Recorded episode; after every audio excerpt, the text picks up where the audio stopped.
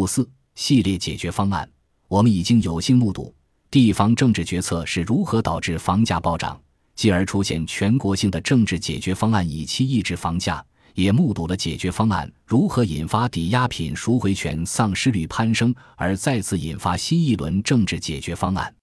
从政治层面上来说，简洁的消除错误既艰难又罕见，因为这将意味着承认错误，不论是坦然承认还是漠然承认，而这又将摧毁当事人的整个政治生涯。事实上，政治性解决方案似乎已然构成系列的趋势，每一个最新的解决方案似乎都旨在处理上一任解决方案遗留下来的负面影响。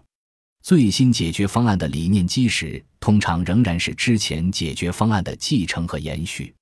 指责政客们从来不学习的人们忽视了一个事实，那就是政客们没有理由学习。要知道，他们无需为错误付出任何的代价，相反，他们只需抓住一只替罪羊加以谴责，并继续坚持让自己在政治上受益的政策即可，而不论这些政策对于国家来说多么有害。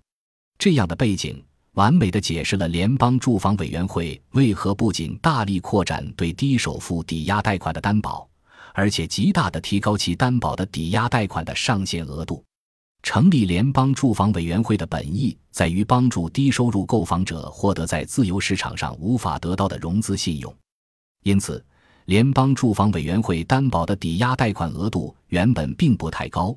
但这一额度一度调高至独立家庭住宅。超过七十万美元，多层住宅超过九十万美元。这一做法的后果之一便是，联邦住房委员会一下子担保了更多位于高房价地区的房屋，例如加利福尼亚州，而不是减少了有风险的贷款。二零零七年，联邦住房委员会在加利福尼亚州担保的房屋不到五千户，而在二零零九年，截至十一月底之前。联邦住房委员会在加利福尼亚州担保的住宅已超过十万户。对此，《纽约时报》以“联邦住房委员会向富裕地区放宽了贷款”为标题进行了报道。一月份的时候，为了从波士顿搬到这里，麦克罗兰是如此捉襟见肘，不得不洗劫光自己的退休金储蓄。一周前，他和几个弟兄以近百万美元的价格买下了一幢两个单元的公寓建筑。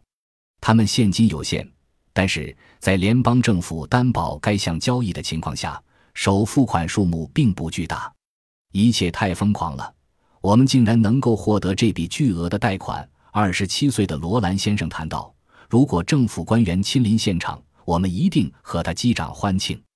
为支撑起这个破碎的房地产市场，政府极大地扩展了对房地产市场的传统支持内容。其中包括为中产阶级，甚至为上流阶层提供担保，以避免违约。由于联邦住房委员会要求的首付款少于四个百分点，因此三个好朋友便能够以区区三万三千美元的首付款购买下这幢价值近百万美元的、拥有两个单元的公寓建筑。换句话说，正是联邦住房委员会推销的此类高风险信贷毁灭了私营抵押借款人。结果便是后者撤离此类贷款市场。然而，联邦住房委员会仍然继续扩展这样的高风险信贷实践。二零零七年，联邦住房委员会没有担保旧金山的任何一处高价房产，但在二零零九年，截至十一月底之前，他们担保的押贷款数量达到二百七十宗。三个好兄弟申请到的抵押贷款首付款为三万三千美元。而在已经从低首付贷款中学习到教训的自由市场上，该数字则需要接近二十万美元。然而，政客们学到的却是截然不同的一课：联邦政府推出的宽松信用政策很受欢迎。正如《纽约时报》报道的那样，担保政策的改变，尽管是临时的推出，也受到了热烈的欢迎，以至于很难取消。随着违约率的上升。势必给纳税人造成新的风险，这一风险并非只是假想。在报道这则故事的同一期《纽约时报》上，另一则新闻故事在这个标题下展开：抵押贷款逾期率飙升，十位贷款人中便有一位存在至少一个月的月供偿付逾期。联邦住房委员会担保的贷款中，超过百分之十四的贷款人存在至少一个月的月供支付逾期。这些问题，如同房地产暴涨暴跌期间的许多其他问题一样，主要集中在四个州：加利福尼亚州、佛罗里达州、亚利桑那州以及内华达州。其中，在佛罗里达州，十四的抵押贷款人存在月供支付逾期的情况。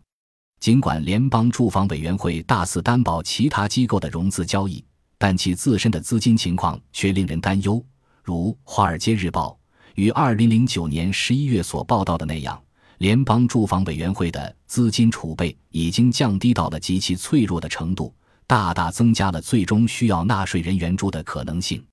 同样的情形也发生在了联邦存款保险公司，该公司为银行存款进行担保。但其自身的自有资源却已被无数的银行破产案件所耗尽。二零零九年九月，《华尔街日报》报道，六月蒸发掉的储蓄保险基金为一百零四亿美元，这是目前的最新数据。去年同期的二零零八年六月，该数据为四百五十二亿美元。一百零二亿美元，大约略少于联邦储蓄保险公司手头拥有的用于给银行亿万美元储蓄保险的资金的十五。与此同时，据政府官员估算，自2009至2013年间，银行倒闭给联邦储蓄保险公司即将造成一千亿美元的损失。2009年，为了解决资金的尴尬，联邦储蓄保险公司开天辟地，第一次要求银行预付2009年、2010年、2011年以及2012年的保险费。这一做法无疑可以敷衍当前的问题。但是却将问题留给了未来的四年，因为大量的银行已经不再需要支付保险费用了。如果说美国有什么机构堪称大而不倒的话，那么这个机构一定就是联邦储蓄保险公司。如果它倒闭，那么千千万万的美国人民一生的积蓄便将烟消云散，这是任何政党的任何政客都不敢触碰的。